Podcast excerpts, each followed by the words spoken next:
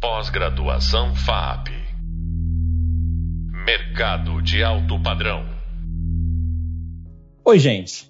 Falamos na nossa segunda videoaula sobre a importância das competências e capacidade criativa de um gestor de projetos. Né? Como a gente pode desenvolver e explorar esse tema, né? esses atributos, essas condições, então. Eu sou o professor Júlio Freitas e hoje vamos falar sobre o espaço para competências e criatividade na gestão de projetos. E como de bom costume, né, para falar com a gente e dividir essas experiências e ideias uh, sobre esse tema, eu convidei o professor e empreendedor, empresário, designer, uh, Daniel Faurin, para estar aqui com a gente. Daniel, mais uma vez, muitíssimo obrigado por dividir o seu tempo, né? E o seu conhecimento aqui com a gente. Seja muito bem-vindo. Fala pessoal, obrigado aí, Júlio, pelo convite. Sempre é um grande prazer. E vamos lá, vamos compartilhar conhecimento. Bora lá, né? É, reflexão que não acaba mais, né? Bem, pessoal, a gente começa aqui, a gente separou quatro itens importantes para a gente explorar e refletir sobre esse assunto e depois três perguntas para o Daniel. O primeiro deles fala sobre o seguinte, né? O processo criativo, ele está diretamente associado a amplitude de repertório daquele que o pratica. Né? Eu, pessoalmente, é, eu costumo dizer assim, é, não se contrata um profissional de criação, seja designer ou qualquer outra área né, correlacionada, se não for para ser surpreendido. Porque pensa assim, ah, cara, se eu já sei o que eu quero, eu não preciso de alguém de criação, eu preciso de alguém que execute o que eu quero. Né? É, curiosamente, algumas vezes, né, na, na, nossa residência, a gente quis fazer uma outra alteração, e aí eu sempre falei, olha, vamos chamar um arquiteto. E aí a minha esposa, ah, mas eu já sei o que eu quero, então você quer um desenhista, não um arquiteto, né, ou uma arquiteta. E é muito isso, né? Não se contrata um profissional de criação se não for para ser surpreendido. Somada a essa, essa crença, eu tenho uma outra crença, que diz assim, se eu, profissional de criação, de inovação ou qualquer área correlata, sei que a expectativa de quem me contrata é ser surpreendido, é meu dever imaginar o inimaginável. Imaginar o que ninguém imaginaria. Porque vamos combinar, se for para imaginar o que todo mundo já poderia ter imaginado, você não precisa de mim. Eu preciso apresentar alguma coisa que acrescente literalmente algo inesperado né, nessa relação do processo criativo. Outro detalhe importante, então olha só, né? Super rapidinho para recapitular. Não se contrata um profissional de criação se não for para ser surpreendido. Não. E, e, se eu sei que eu devo surpreender, é meu dever imaginar o inimaginável. Como a gente faz isso? Ampliando o repertório, né? Então a pergunta clássica, super clássica, que é quando foi a última vez que você lembra ter feito uma coisa que nunca tinha feito antes? E aí é muito curioso, porque quando a gente demora muito para lembrar, quando foi a última vez que a gente fez uma coisa que nunca fez, significa que a gente está fazendo as mesmas coisas do mesmo jeito por muito tempo. Ou seja, o seu repertório de conhecimento, experiências, vivências, ele tem sido o mesmo por muito tempo. Como você vai imaginar o inimaginável? Você só vai imaginar aquilo que o teu repertório te der. E se você não imagina o inimaginável, como você vai surpreender? Essa, esse é, é um primeiro ponto de reflexão sobre esse tema.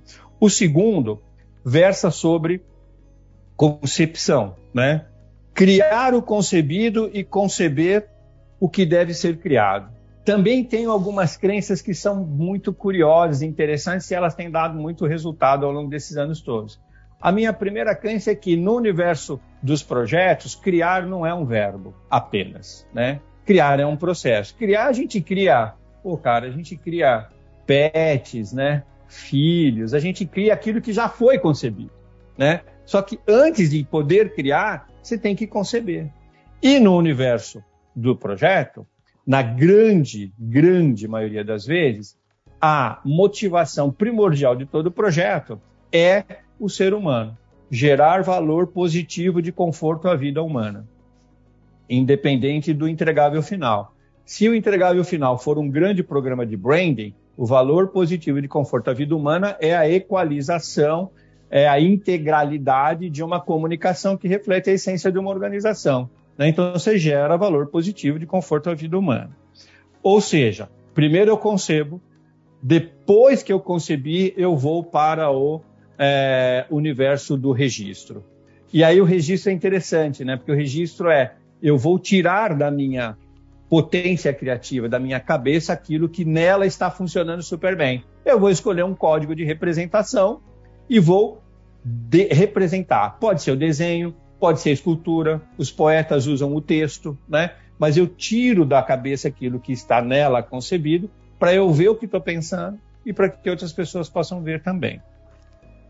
Num terceiro momento, dentro desse processo criativo, a gente tem a realização. Então, ó, concebi, registrei e agora eu vou realizar.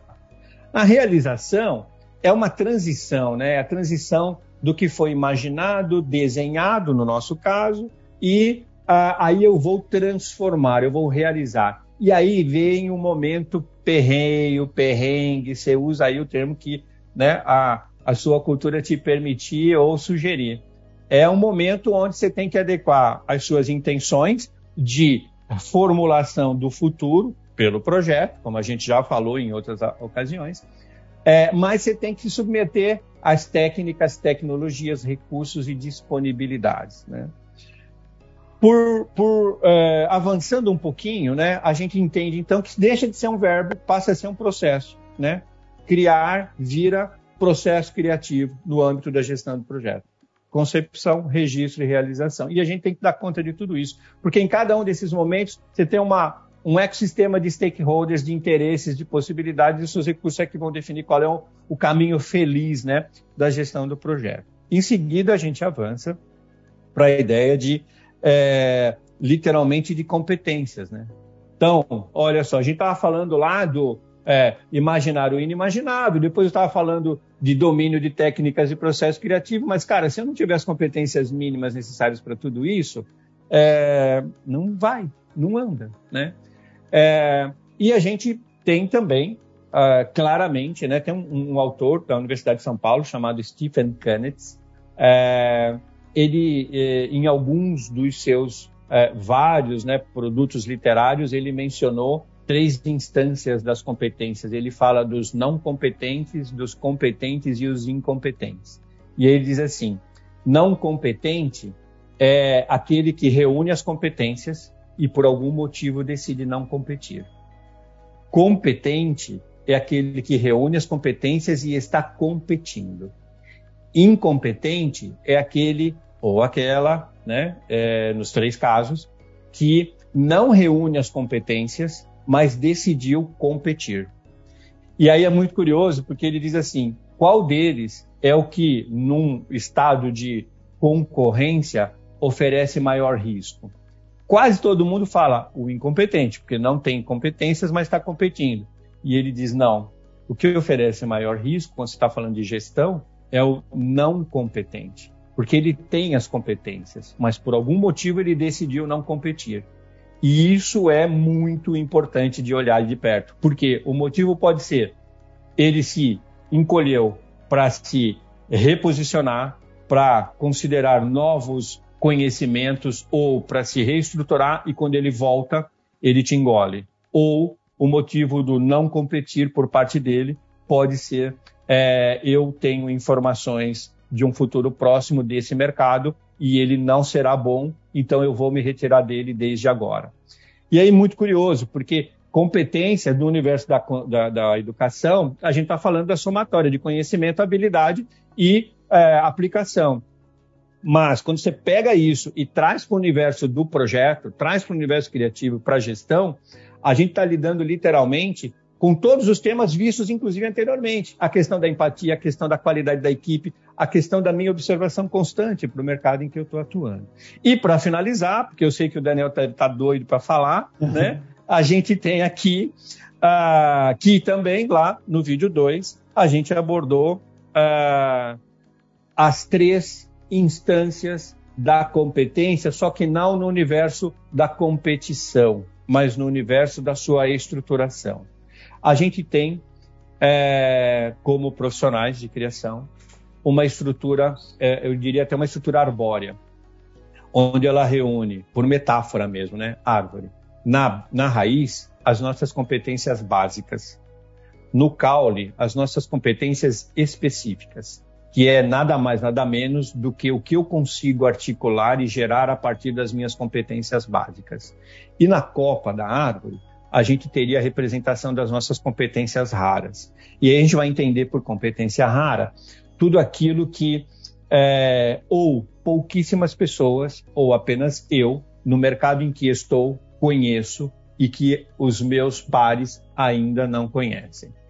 É, a metáfora da árvore é fantástica nesse caso, porque assim como no outono as folhinhas das árvores caem, as nossas competências hoje raras, com o tempo, elas vão ficar básicas também. Elas vão cair, elas vão lá para o chãozão. Né? Vou dar um exemplo para vocês. Quando eu me graduei em design, no, em termos de comunicação, era uma competência rara o domínio da língua inglesa. Né? Porque o mundo do design se comunicava em esferas um pouco mais altas é, de negociação em inglês. É, agora, né, no final da primeira década desse século, em comunicação, a competência rara não era mais inglês, porque o inglês virou basicão, né? Folhinha foi lá para baixo, tal, raizinha. Aí a competência rara era mandarim, né? Na comunicação. Então, é, a metáfora da árvore é fantástica para isso. A gente recomenda, eu recomendo, a gente pratica isso na nossa organização, pelo menos uma vez por ano. A gente fazer a nossa árvore de competências né, individual, que, que eu tenho de básico, o que eu tenho de específico, o que eu tenho de raro, e depois a gente fazer uma árvore de competências da equipe como um todo.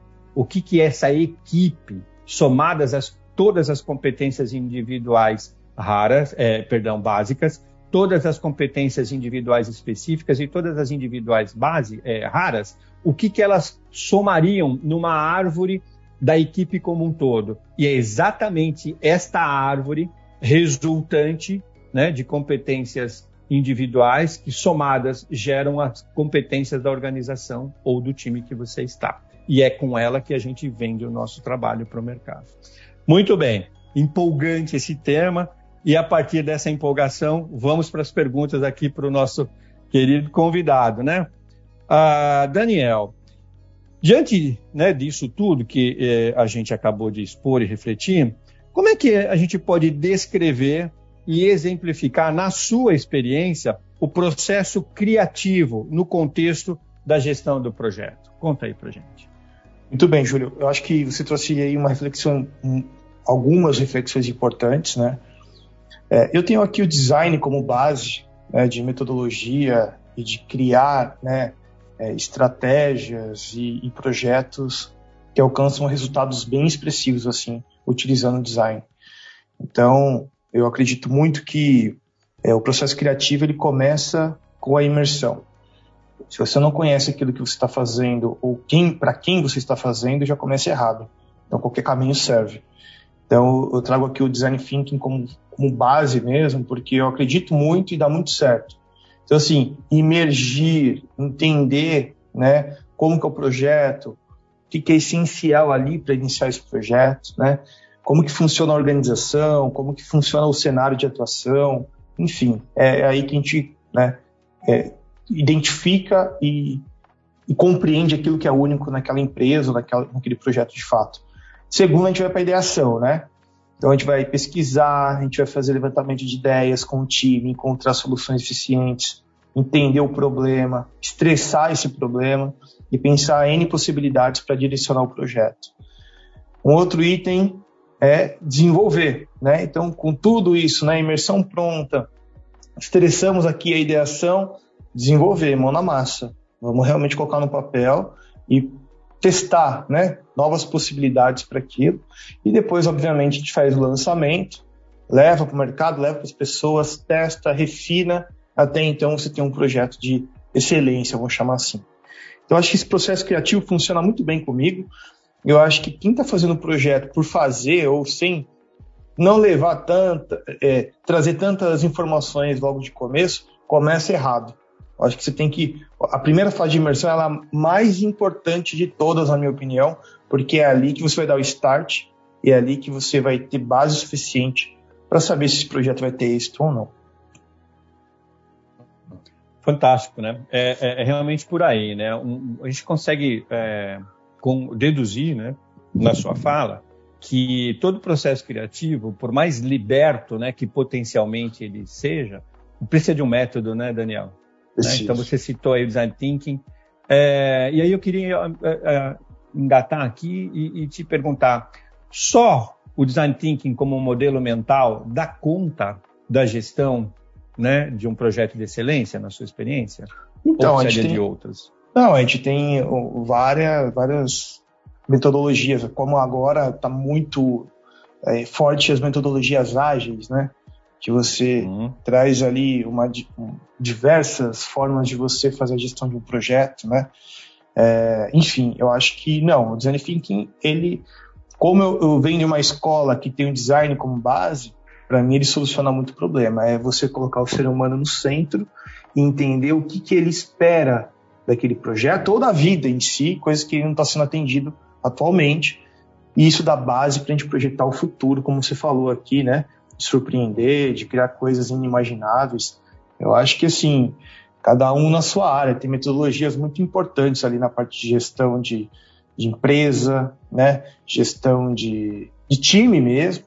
Mas eu acredito que o design thinking para mim é uma boa base para avançar aí com os projetos. Muito legal. Muito legal. Eu também acredito nisso. É no mínimo ponto de partida, né? É, no mínimo ponto de partida. Não é? E para a gente é, caminhar né, para a nossa finalização aqui, na sua experiência, Daniel, o, o que, que, a gente pode classificar como uma competência rara em todos esses anos, sabe, que você tem né, de atuação no mercado? O que, que você leu, o que, que você viu, o que, que neste momento você entende como uma competência rara na gestão de projeto? Não no projeto, mas na gestão do projeto. Perfeito. Eu acho que hoje vou trazer o tema liderança de novo. O líder é aquele que consegue entender qual que é a sua força e potencializar ela para o sucesso do projeto ou da empresa. Né? É, aquele comando controle de antigamente acabou, né? É, eu mando, você faz, já para mim não funciona mais. Eu, eu te explico o porquê que isso tem que ser feito. E juntos a gente vai conquistar o mundo ou desenvolver esse projeto. Então, é, Júlio, assim, parece besteira, mas é, eu acho que diversidade é um, um tema super importante. Né? É, é uma competência rara. Você entender com qual pessoa você pode contar e para quê, né? E aí você tem que ter diversidade no time. Você precisa escolher bem as pessoas. E a diversidade de tudo mesmo, né? Inclusive de ideias, de comportamento, de história, de repertório. Né? Então, tem que ter um time, eu chamo assim, um mix aí, poderoso, para que cada um aprenda com o outro. E não um só ensina e todo mundo aprende. Né? Eu acho que isso é o mais raro e o mais difícil, porque a, a gestão ela precisa ter realmente é, esse olhar criterioso e também né, trazer essa conexão com as pessoas. E o segundo, eu acho que a gestão do projeto ela só acontece quando você tem o um olhar de dono. E o olhar de dono é você é, olhar com critério nos detalhes daquele projeto. Não é aquela coisa, ah, não deu tempo, não deu tempo, vamos para o próximo. Não, não é assim que funciona. Ah, sprint aqui teve coisa que não deu certo. Ah, no próximo de corrigir. Não, mano. Detalhes, né? Foco no detalhe, saber ouvir, né? buscar conhecimento o tempo todo para que você possa transmitir para o seu, time isso. Então parece um pouco clichê isso que eu falei, mas eu ainda acredito que isso é fundamental, isso é raro você encontrar pessoas que, que, que tragam isso de verdade no dia a dia. Então assim, falar todo mundo fala. Agora, colocar em prática, sentir a dor ali do projeto, prazo comendo e tal, isso é importante. Maravilha. Muito bem, a gente percebe então, pessoal, que a construção da excelência, né, como a gente fala de gestão de projeto de excelência, ela passa né, por todos esses desafios, por todas essas compreensões. Os modelos convencionais de gestão de projeto, eles atenderam, são valiosos, levou a gente ou trouxe a gente né, até aqui, mas daqui para diante, talvez eles não deem conta. Então, para a gente obter né, esse título de excelência é, nos modelos de gestão, realmente a gente precisa observar todos esses pontos abordados aqui na nossa reflexão e trazidos brilhantemente, como de costume, pa, pelo, pelo Daniel. Nós estamos nos encaminhando né, para o encerramento desse nosso podcast. É, a gente viu nesta fala, nesta reflexão, três pontos centrais, fundamentais. Um deles foi que a gestão né, de projetos, criar nela, né, criar não é um verbo, e sim um processo. A gente viu também que no processo criativo temos simultaneamente três tempos, né? um tempo de concepção, um tempo de registro, um tempo de realização. E, por fim, a gente viu que todos temos um conjunto de competências que podemos classificar como básicas, específicas e raras. E, para selar isso, o Daniel trouxe que, na visão dele, a competência rara na gestão de projetos de excelência, é, ele traz, em primeiro lugar, a excelência em liderança recheada com os princípios e prática da diversidade. Daniel, eu quero aqui muito agradecer novamente a sua participação, a sua entrega, o seu tempo e é, dizer que, sem dúvida nenhuma, é sempre um aprendizado cada instante que a gente tem a oportunidade de te ouvir. Mais uma vez, muito obrigado. Obrigado, Júlio. Obrigado, pessoal. Muito bem. Uh, fechamos então esse nosso podcast, o segundo vídeo. Uh, nos vemos né, na próxima uh, oportunidade, onde a gente vai falar de skill para skill. Vejo vocês por lá. Aproveitem, bons estudos. Até breve. Tchau, tchau. Pós-graduação FAP. Mercado de alto padrão.